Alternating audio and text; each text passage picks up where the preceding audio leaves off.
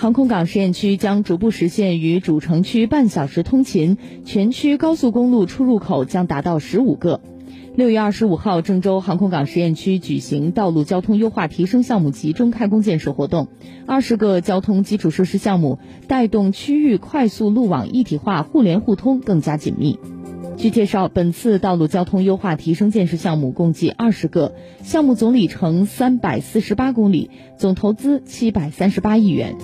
按照建设规划，这二十个交通基础设施项目将于二零二五年全部建成通车。届时，航空港实验区将实现与郑州城区的半小时通勤，全区高速公路出入口将达到十五个，与郑州开封许昌形成六条高速公路加六条快速路的一环四横八纵快速通道网络，